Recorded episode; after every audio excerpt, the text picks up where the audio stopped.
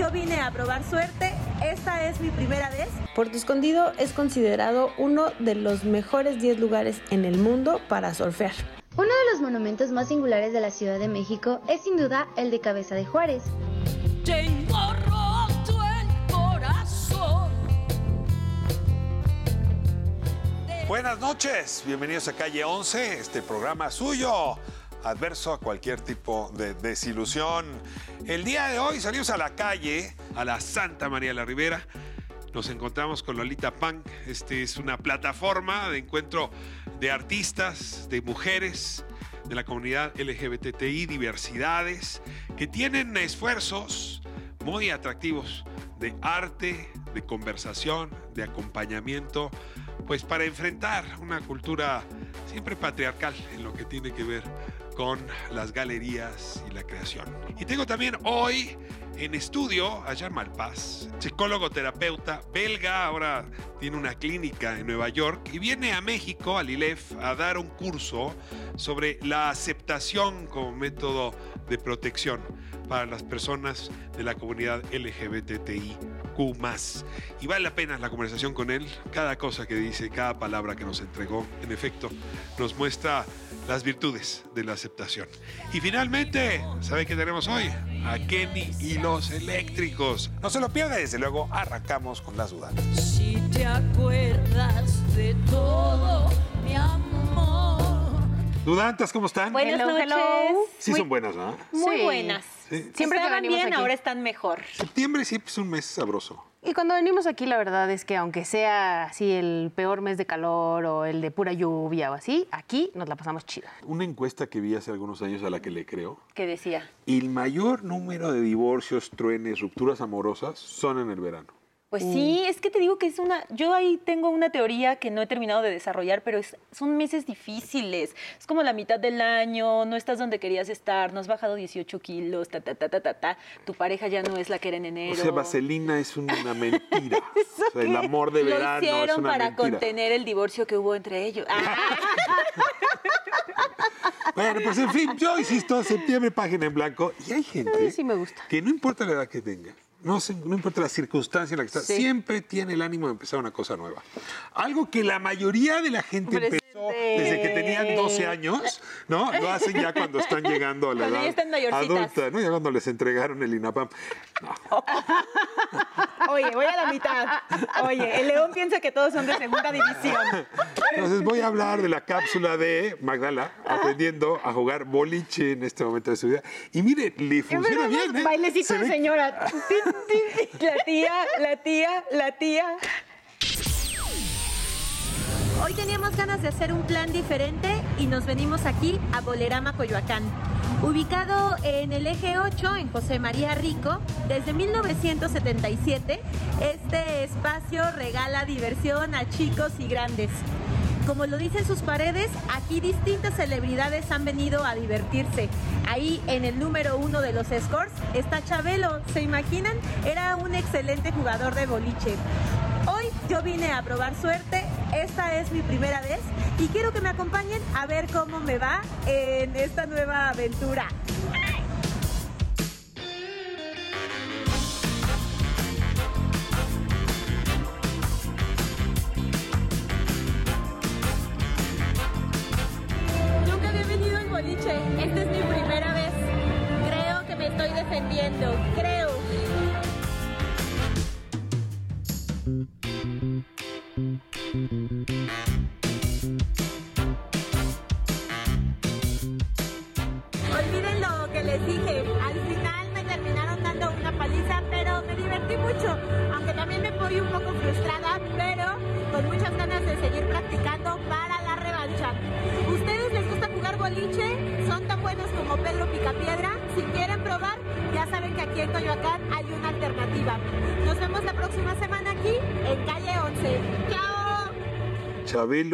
Paz descanse, era en realidad una buena persona que jugaba boliche.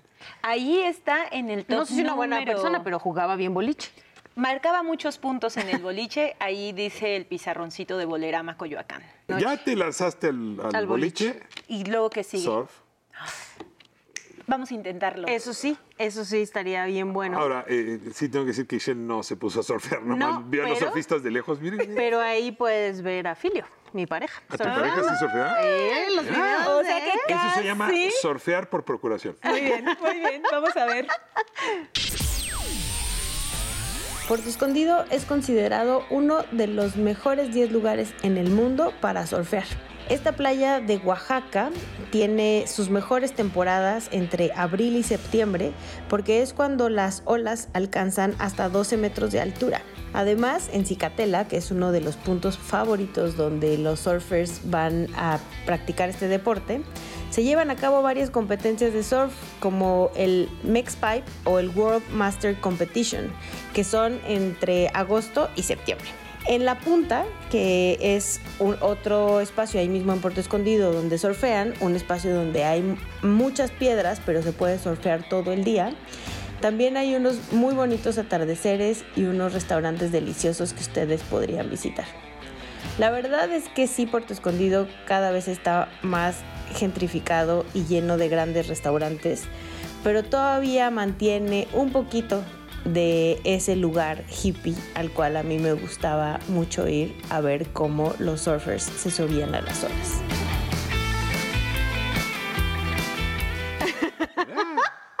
Oye, lo único que sé de los surfers es que Es se saludan así. ¿Así se saludan? Así, ajá.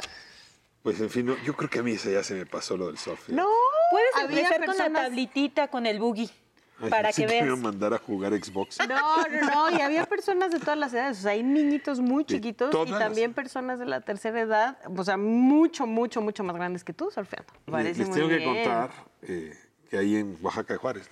¿No? Ajá, Sí, sí, sí. Estoy haciendo un puente muy forzadito, pero, pero así, quedó muy bien. de Oaxaca a Cabeza de Juárez. Eh, No, no está tan lejos, ¿no? Oaxaqueño, oaxaqueño, Entonces ya, pues ya. ¿vieron, ¿vieron cómo lo logré? Oaxaca, No, es sí. que nos mandaron una, un video, pues de un lugar emblemático. Y estos lugares emblemáticos, Sí. y uno se pregunta, ¿son bonitos, son feos? ¿no? O sea, la verdad uno ve ya la suavicrema y hasta se le olvidó uno que es el monumento de la corrupción, Sí. que está fea. Ya es A mí no un se lugar. me olvidó, pero sí. Sí. Lo que sí, justo de la que vas a hablar, que es la cabeza de Juárez, eh, yo tengo una amiga que vivía ahí y ella siempre decía que vivía en las nalgas de Juárez, porque lo veía de espaldas. Entonces vivía en los edificios que estaban Pero, pero atrás. es la coronilla de Juárez.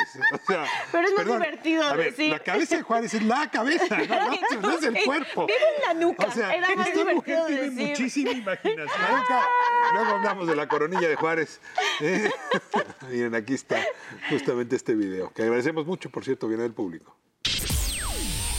Uno de los monumentos más singulares de la Ciudad de México es sin duda el de Cabeza de Juárez, para muchos uno de los más feos de la ciudad. Pero, ¿sabías que hay un pequeño museo dentro de él? Así es, dentro del monumento encontramos un pequeño museo que alberga parte de la historia de Benito Juárez, además de una colección de banderas de América y cronologías de 1806 hasta 1972. La cabeza de Juárez fue mandada a hacer por el presidente Luis Echeverría en el año 1972 con motivo del centenario de la muerte de Benito Juárez.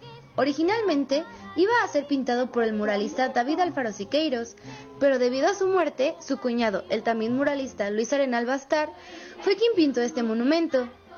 La cabeza mide 13 metros de altura por 9 metros de ancho y con 6 toneladas de peso.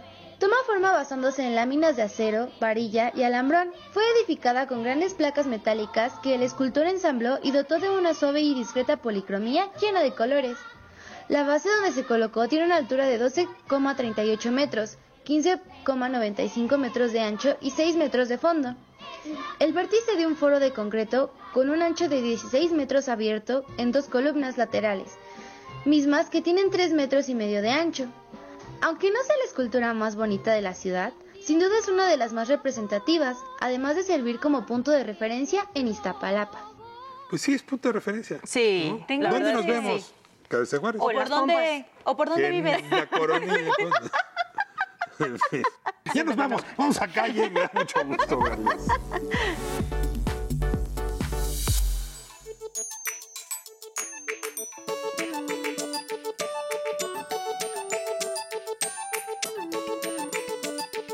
Hoy para calle 11 visitamos el número 91 de la calle Sor Juana Inés de la Cruz en Santa María la Ribera. ¿Y qué hay aquí?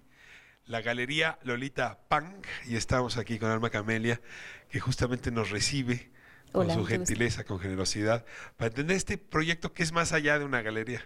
Claro, sí. eh, bueno, muchas gracias, bienvenidos eh, por estar aquí también. Eh, bueno, Lolita Punk justo es, es eso, es una plataforma y estamos en el espacio físico que es la galería, eh, galería tienda de Lolita Punk. Empezó como una plataforma donde circulan ah, muchas, muchos, muchos artistas. Sí. Cuéntame un poco cómo surgió y luego cómo llegamos a este espacio físico. Ok. Eh, bueno, entre mm, una búsqueda para atender necesidades de artistas, principalmente emergentes, mujeres y comunidad LGBT y disidencias, era nuestro principal foco. Y de ahí justo creo que el, el llamarle plataforma eh, me permitió como desarrollar diferentes programas que cubrían esas necesidades eh, distintas de nosotros artistas. ¿no? Y justo de ahí vienen, eh, desarrollamos digitalmente, justame- justo como cada programa, a lanzar pilotos desde una, desde una otra plataforma que se llama Piso 16, que es un acompañamiento también para proyectos eh, nuevos. Y mm, pues desde ahí comenzó como esta búsqueda. Arrancaron primero con un espacio como de capacitación, formación, taller para artistas. ¿Qué, qué es ese lugar? ¿Qué, qué es el programa número uno, ¿no? Por lo que entiendo, Labial. Labial, sí. Cuéntanos de Labial. Sí, eh, bueno, una de las cosas que casi los artistas emergentes no tenemos cuando, cuando empezamos justo es un acompañamiento. Y es lo más necesario para cualquier carrera artística que quiera desarrollar un artista. eh, en el- Acompañamiento acom- para buscar clientes, acompañamiento para la técnica, acompañamiento para cuando te entra la crisis de ansiedad. Sí, justo toda esta parte eh, de mm, salud mental. Eh, damos, sal- damos una sección de salud mental, acompañamiento financiero, eh, de autogestión financiera, que son herramientas muy prácticas, eh, de escritura de proyectos. O sea, sí es para que empieces un proyecto sano desde el principio y tenga una salida por lo menos más viable. Son acompañamientos para volver viable tu obra. Sí.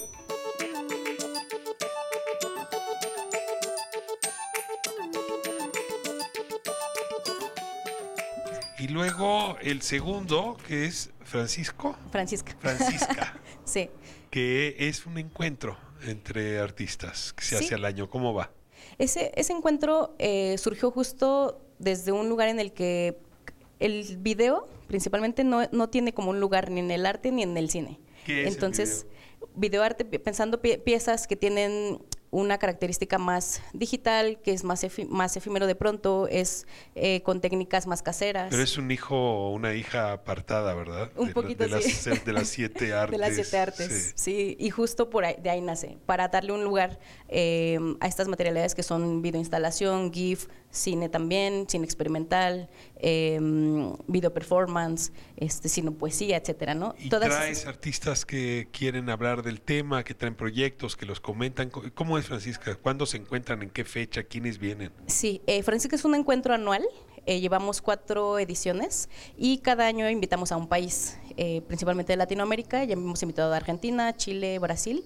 Y este año el Centro Nacional de las Artes nos invitó a hacer una edición un poco más pequeña en su espacio, el Centro Multimedia.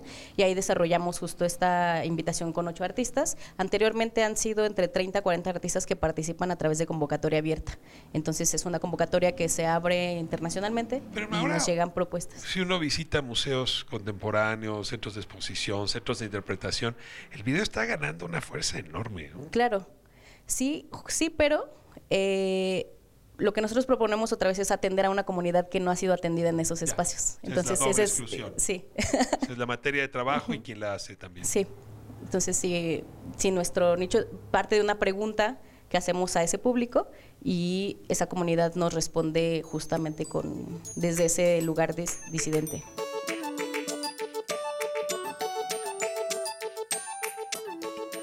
Y luego tienes la galería, que es el, digamos, el último lugar. Entiendo que esto comenzó en tu casa Sí. y ahora tu casa se expandió. Justo eh, algo que también como artistas pensamos es que los espacios para hacer tu primera exposición, tu primer evento, tu primera presentación de lo que sea, es muy complicado. De pronto también tener un espacio que no sea más allá de un espacio independiente. Sin embargo, al menos para Lolita Pang es importante la participación a nivel eh, mercado, para sostener la obra y el trabajo propio. Y en ese sentido nos interesaba por eso el formato de galería, eh, un espacio físico. Siempre es un lugar doméstico que también es importante por el contexto de pandemia que nos permitió precisamente hacer exposiciones en casa, pero sí era importante trasladarlo a un lugar físico en el que tuviera acceso la gente caminando y que pudiera de pronto entrar y ver la exposición y, y Ahora tenemos este, este es el espacio positivo. Sí. Ahora regreso a él. Y luego tienes también la tienda donde hay objetos, arte de artistas. Cuéntame un poco qué es esta, esta tienda, qué me encuentro ahí, qué puedo venir a comprar. Sí, eh, la tienda es un poco consecuencia ya de toda la, eh, la búsqueda como plataforma, porque había un nicho de artistas que tampoco, eh, que hay, sí hay en la Ciudad de México tiendas de arte y diseño, pero no está especializado tampoco. Entonces, estas son, son iniciativas de artistas mujeres, comunidad LGBT, no binarias, que tienen un proyecto o un emprendimiento también y que acá los estamos, digamos que somos también un punto de venta de pronto para algunos proyectos. Estoy viendo, tienes serigrafía, pero tienes calcetines también. Sí. ¿No? Tienes objeto, arte, por ejemplo, cajetillas de cerillos. Sí. ¿A quién viene aquí? ¿Quién te trae su, su obra? Hay artistas, por ejemplo, principalmente son del interior de la República, de Hidalgo, del Estado de México, artistas de Tijuana, eh, artistas justo que no tienen ese, ese chance de traer acá y, y a menos de no participar en una feria no puedes estar, ¿no? Como participando en estos espacios. Entonces aquí en nuestra principal participación es de artistas mujeres que parten de otras eh, de otros estados de la República y que son los los principales, eh, incluso consumidores, ¿no? O sea, como que nos interesa hacer esa circulación de, eh, de proyectos.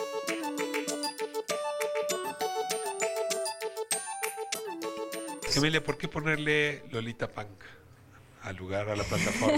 Ahora la, ya pre- la la pregunta plataforma. este la, la pregunta del millón Eh, Lolita Punk es un sí sí es una comunidad eh, una punk eh, me interesaba hacer este juego de sí un poco so- o sea, somos punks pero también una punk es este personaje yo diría disidente ya más allá del, del género que eh, busca ser pues independiente, eh, hacer sus propios proyectos. Entonces es como, o sea, la, la traducción tal cual es como la tía que no tiene hijos, la, Ok.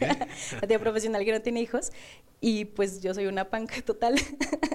Entonces. Y ahora bueno, tienes un mundo de hijas y de y ahora ya hay hijas y una comunidad de punks, ¿no? Porque principalmente, por ejemplo, eh, a nivel ya galería, eh, no sé, seguimos mu- en una brecha muy, muy fuerte de género. Y las que menor, me- menos se vende es obra de mujeres. Entonces, desde ahí también es una punk, es alguien que puede justo. Sí, la mayoría de comprar. galerías promueven artistas hombres Sí, y son dueños hombres. sí.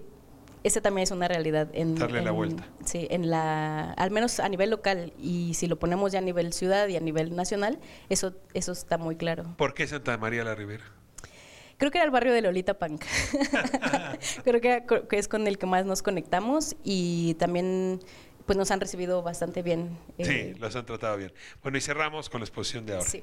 O sea, lo que tienes aquí son haikus muy posmodernos, pues no sé cómo llamarlos. Cuéntame de qué va. Eh, bueno, esta es una exposición eh, de una artista curadora que se llama Doreen Ríos. eh, y ella justo es de las primeras curadoras que en- en- entraron a México a, a curar arte digital, que también de por sí es difícil trasladarlo a un espacio físico. Eh, con ella hicimos este ejercicio de, bueno, pensemos tu práctica también eh, con una experiencia espacial, ¿no? Y ella trabaja muchísimo, pues justo con otros artistas, trabaja, tiene un trabajo propio también para mí muy, eh, muy personal y también eh, pues muy artístico, por eso creo que sí es un artista que... Y son que imágenes muy provocadoras. Sí, claro. Y luego sí, muy metaverso empresarial, comodificación y creación verso distópico. Así son los Así son. de este orden más los ocho haikus. Sí, eh, justo la exposición que se llama Fuera de la pantalla, lejos del teclado, eh, nos interesaba, bueno, a Dorin justo, ¿no? Como hacer este ejercicio también de experiencia espacial con el haiku, la escritura y trasladarlo al menos a la impresión, ¿no? Eh, entonces, bueno, es, es por ahí. Alma Camelia, muchas gracias por traernos aquí a Lolita a Punk. ustedes. Gran sitio, no se lo pierda. Y bueno, regresamos a estudio. Esto es Calle 11, recorriendo estas alternativas de la creación del arte que nuestras ciudades y particularmente la Ciudad de México traen una fuerza, una intensidad que aquí se vive. Muchas gracias. A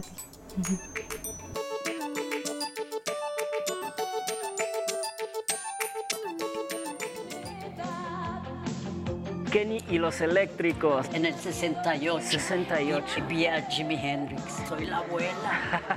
¿Y no me digan abuela. Quiero contagiarte.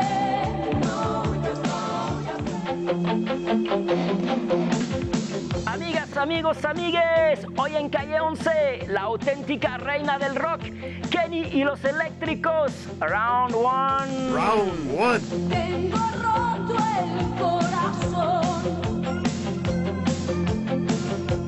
Kenny Edgar, Kenny y los eléctricos. Exacto. Este es uno de los eléctricos. El eléctrico.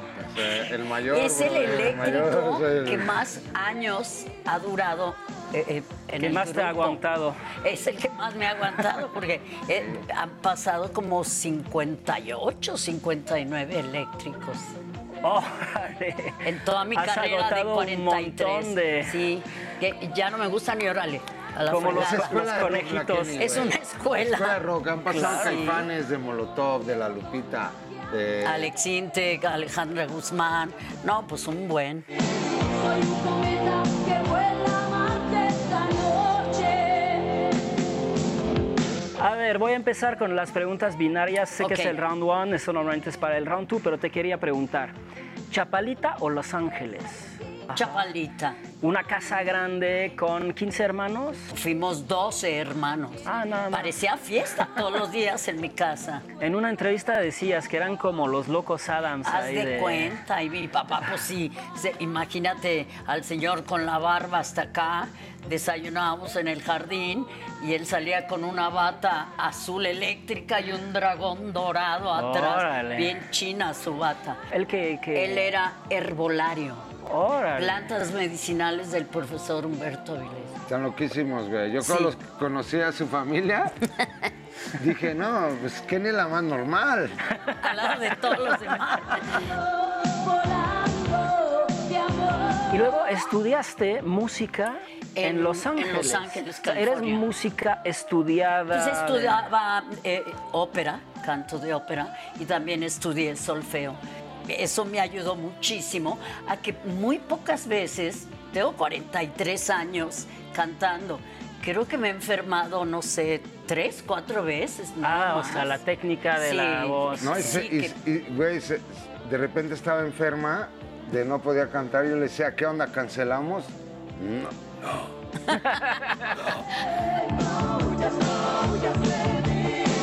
De ser un pie en Los Ángeles, un pie en México, también te ayudó a estar como en la vanguardia de todo lo que se hacía en términos de rock. Ah, claro, allá, ¿no? claro, porque de Como- allá salía, eh, digo, Son tiempos estoy- pre-Spotify, o sea, Exacto. tenías que venir con una maleta de Claro. vinilos y llegabas Y no ahí y había la gente, celular. a ver, a ver, a ver, ¿qué es eso? Es Janis Joplin, ¿qué es eso? Es Jimi Hendrix, ¿no? Sí, claro. Que a los dos los viste en un concierto. Yo los vi en, en el 68. 68. Y vi a Jimi Hendrix. Y No, conozco los- muy poca gente Los que haya visto a los odio. No, no, bueno, no pero puede yo ser. estoy más ruca que todos, güey. Soy la abuela. ¿Y no me qué- digan abuela, putos. y que Janis Joplin Janis presentó Joplin presentó a, a- a a Jimi Hendrix como que era su brother, ¿no? Y a la que sí vi que me impactó fue a Tina Turner. Yo. "Ay, yo quiero ser como ella.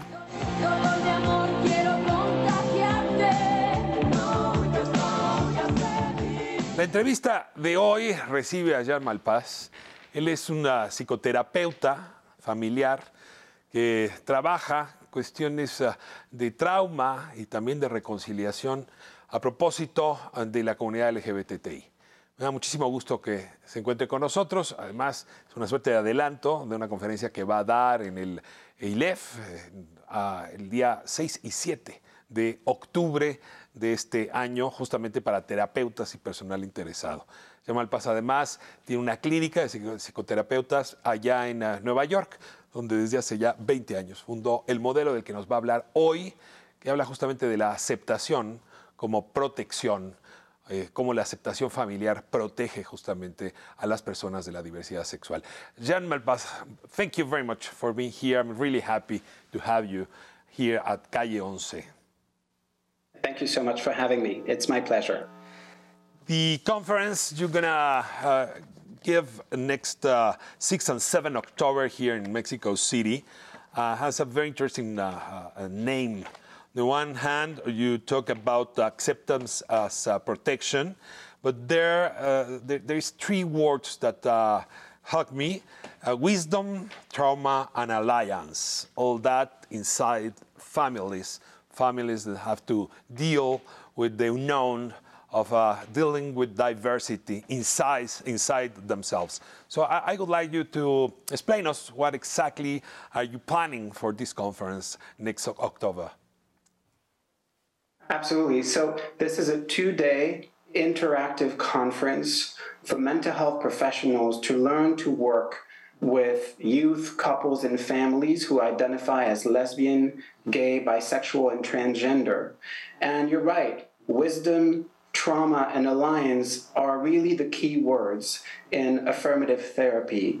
Uh, our goal with ILEF and the Mexican National Commission on Human Rights is really to train therapists to be able to, on, on one hand, understand the pain and the difficulty that LGBT people, children, adolescents, couples, and families face every day and need to talk about when they come to therapy but also not to reduce them to trauma and pain, to also understand their richness, to understand their wisdom, to understand the ways in which young people are redefining gender and sexuality, the ways in which LGBT couples are creating new norms for happiness inside a marriage, um, and also for alliance. Uh, the majority of therapists do not identify as LGBT themselves, uh, and therefore need to understand how to work multiculturally, how to work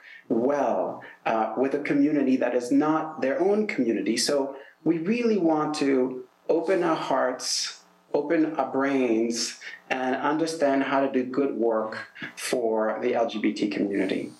Jen, I have heard several times um, a way of uh, addressing uh, this topic from parents, the father, the mother, the brother, saying, Well, I respect you, I respect your sexual orientation, uh, but I, I'm not compelled to accept it. And this difference between being uh, respectful and having acceptance, it seems that it's very important in your uh, speech uh, regarding protection. So I would like you to, I mean, to, to go there and to give me some uh, uh, significances of these two words and why one, acceptance, can be important for protection while the other one is not uh, eager for protection. Yeah. Yeah, we do say acceptance is protection. And this statement is based on evidence. It's based on 20 plus years of research on families of LGBT youth and young adults. And what the research shows, both with gay and lesbian and bisexual people and transgender people, is that the more accepting the family of origin is, the healthier, the stronger uh, the young LGBT person is going to be. For instance, there's a study that showed that if you come from an accepting family, you have eight point times less chances to attempt to commit suicide than if you come from a family that is less accepting, that is less embracing. So, in other words, family love and family acceptance can save lives.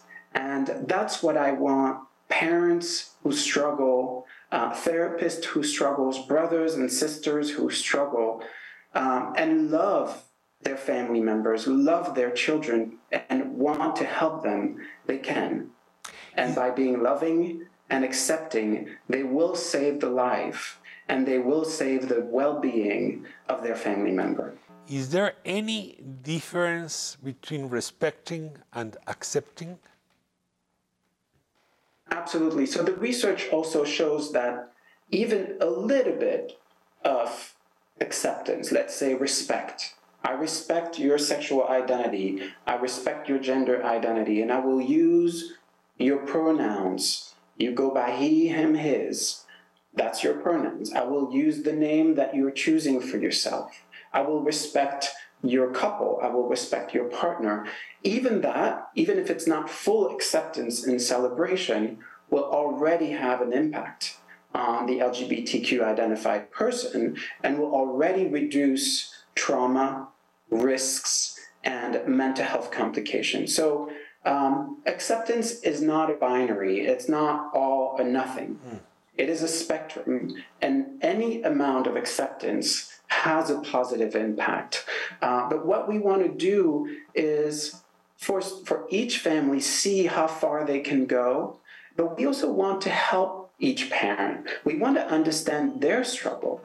Is it about their own upbringing? Is it about religion? Is it about the community? Is it about the fears that they have about what will happen to their child, what will happen to their family if they're fully accepting? So, the method that we teach is not to uh, brainwash or force people to just accept something that they don't understand. It's really to open your heart and open an honest conversation about the fears, about the prejudice, about the values, the traditional cultural uh, values that each family has, and how that can be brought into life, into the relationships with the LGBT uh, children.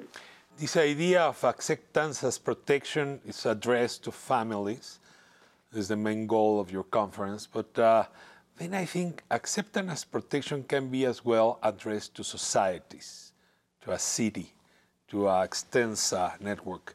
I'd like to talk about that. Uh, I mean, talking families is as well talking about the tribe and about the city and about the country, about the whole society. Uh, I, voy a hacer un corte y regresamos un momento para seguir hablando con Jean Malpaz a propósito de esta conferencia que dará aceptación como protección para la comunidad de la diversidad. Regresamos.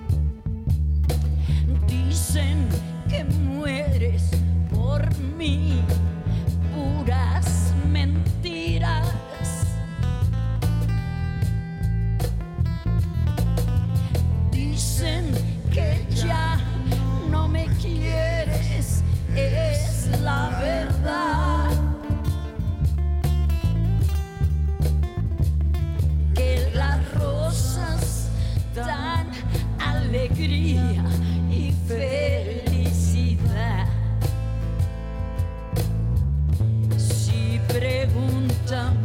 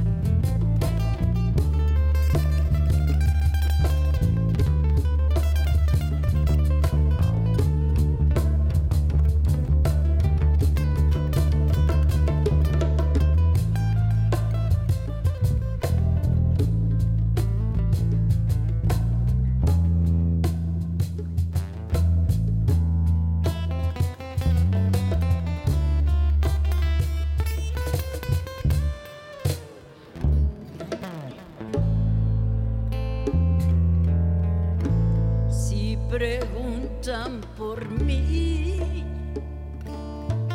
Diles que me fui muy lejos.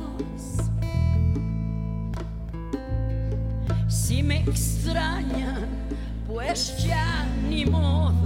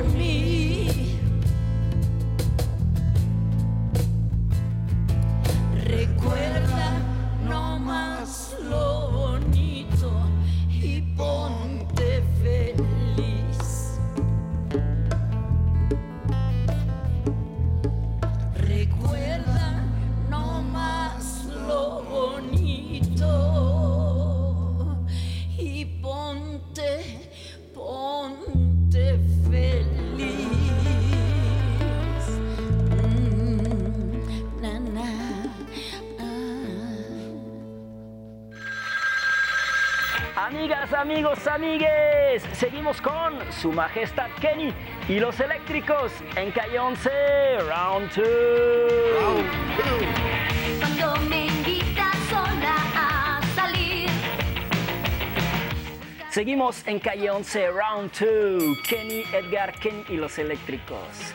Tengo aquí esa chulada de edición especial Ese del vinilo. vinilo. Háblanos Sí. de ese disco, cómo se llama, cuál es, quién canta en este, tú y quién Eh, más. eh, ¿Qué se llama Su hay? Majestad y eso lo puso una de... En, en toda humildad.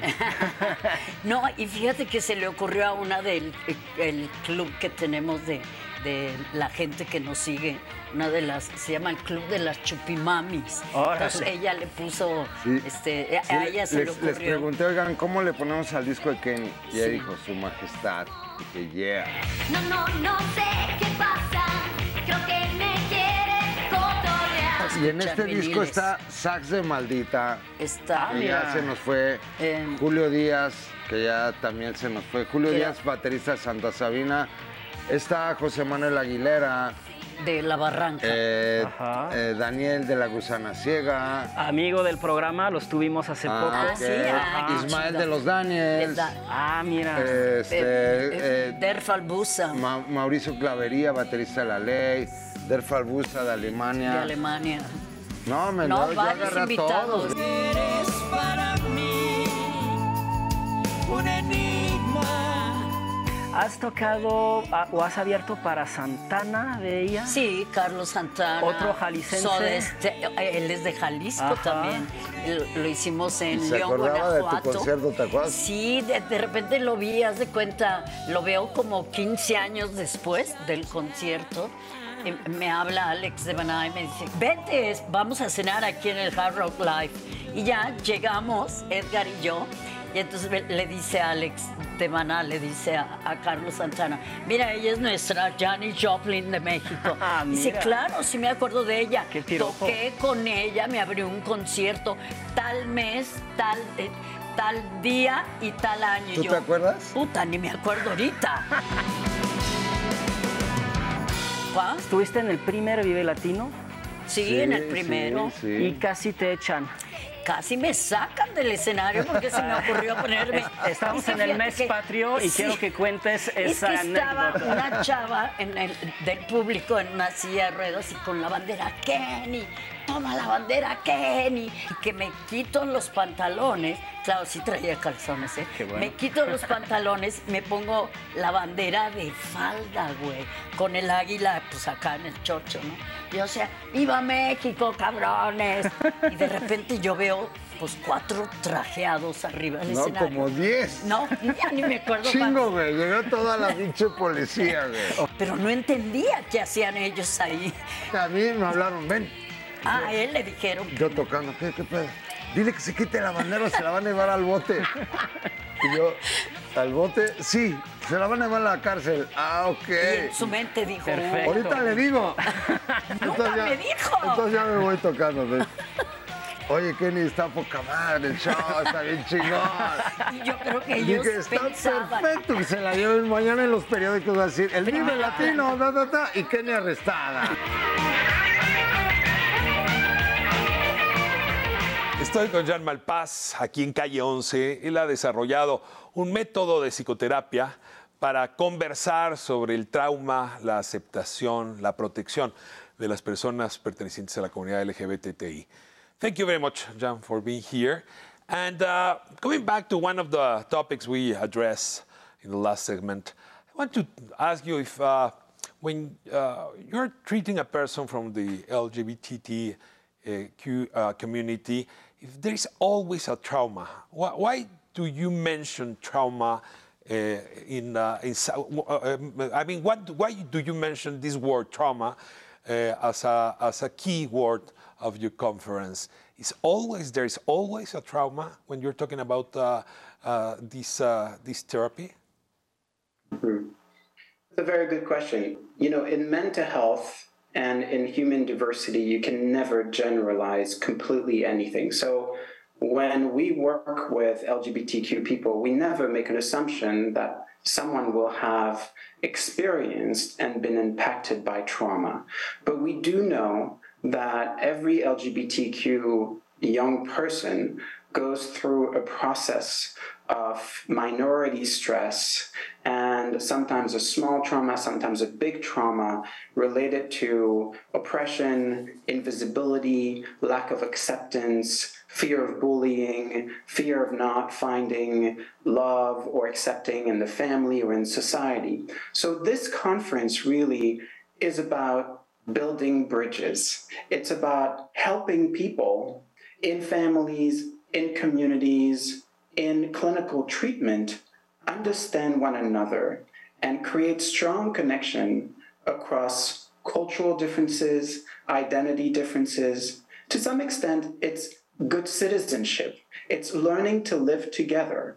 Mom and dad, and the son and a daughter, and the uncles and aunts are all different. And we all have different identities, including sexual and gender identity. How do we build bridges so that we are a strong family, a strong community, a strong society? So these are really the core value behind the model. And with each individual, with each family, we will assess resilience, the strength of the family, trauma, the difficulties, the vulnerabilities, the pain, maybe the mental health or the mental illness that exists in the family.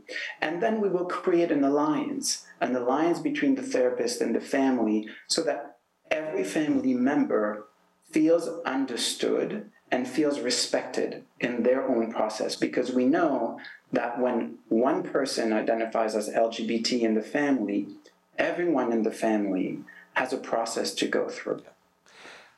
Now that we are talking uh, in contemporary times of the migration phenomenon, uh, we talk as well about uh, uh, cities that are sanctuary, sanctuary cities. And when you were talking about these families that can um, be protective and have acceptance, I was thinking about families as a sanctuary. And then uh, I I come back to, to the idea we were talking, discussing uh, before. We can have families as a sanctuary, but as well, I don't know, um, cities as a sanctuary, or states, nations as a sanctuary. Uh, and it holds the same principle that you were talking uh, about. It seems that they hold uh, when we talk about uh, a larger a larger group of human beings. Could you uh, uh, trace this uh, argument from the small to the big society?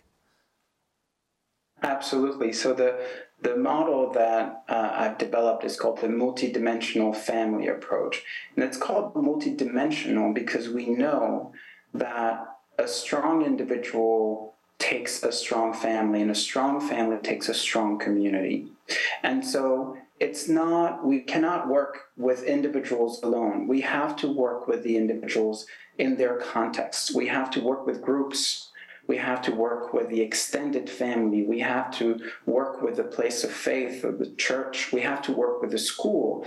Mental health is not an isolated context. Mental health is connected to everything. So, first of all, that is the method. And there is even uh, data and research that shows that families who are more accepting are those who are supported by their own community. So, if you are a parent and your own sister your own priest, your own colleagues at work know about you and know that you're raising an LGBTQI child and support you, speak with you, understand your concerns, celebrate the diversity of your family, you are a lot more likely to be a better parent and to be more in peace and more loving. So, absolutely, uh, this method really takes into account the whole city. And that's why I'm so excited to come to Mexico City and to work with ELEF and the Commission on Human Rights because it's really a set of values and a way of training the people of Mexico City to create this sanctuary, to create this protection inside the city. Uh, there will be a lot of professionals uh, in policy, in advocacy, in medicine, in mental health, in education who will join me and ILEF to talk about the work that is being done currently in Mexico City. So, yes, it is going to be teamwork. This is the very last question, and you already say something about it. Uh, your public. I mean, uh, if I am from the LGBTQ community, uh, uh, I am allowed to go to the conference, or it's only for therapists, uh, the therapist, or it's only for doctors. Who, who is invited, and how do I uh, have information about this conference, Jan? So I uh, highly recommend that you check the, the website of ILEF and their uh, Instagram account. You'll find all the information about the conference. Um, it is predominantly organized for mental health professionals, but if you are a member of the LGBT community and you want to learn about trauma and healing and wisdom, if you are a member of a couple, if you are a parent, if you are an educator, if you are a doctor, and you want to be an ally, you want to understand how to run a better school, you want to understand how to provide better medical services that are culturally competent. Uh, if you're a social worker, if you have any connection to the LGBTQ community and want to learn about it in a systemic and uh, relational way, please do come. Uh, there's a very important fact. You know, in the United States, uh, uh a, late, uh, a, recent poll showed that in Generation Z, which is a generation between 15 and 25 year old, 20% of that generation identifies as LGBTQ.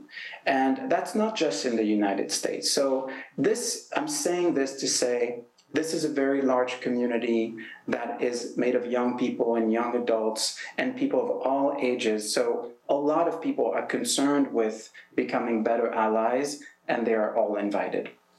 Wisdom, trauma, and alliance. Acceptance as protection are the five keywords of this conference. I don't want to miss it. I don't want to miss Jamal Malpass giving this talk. Thank you very much for uh, uh, being here at Calle 11 and see you 6 and 7, October 6 and 7, uh, there at the 11 in the south of the Mexico, Mexico City. Uh, y si usted está interesado en tener los datos precisos, ya lo decía Jan, puede acudir a la cuenta de Instagram y también a la página del ILEF para informarse. Thank you very much, Jan Mapaz, and see you here in Mexico. Welcome. Muchas gracias, Ricardo. Thank you very much.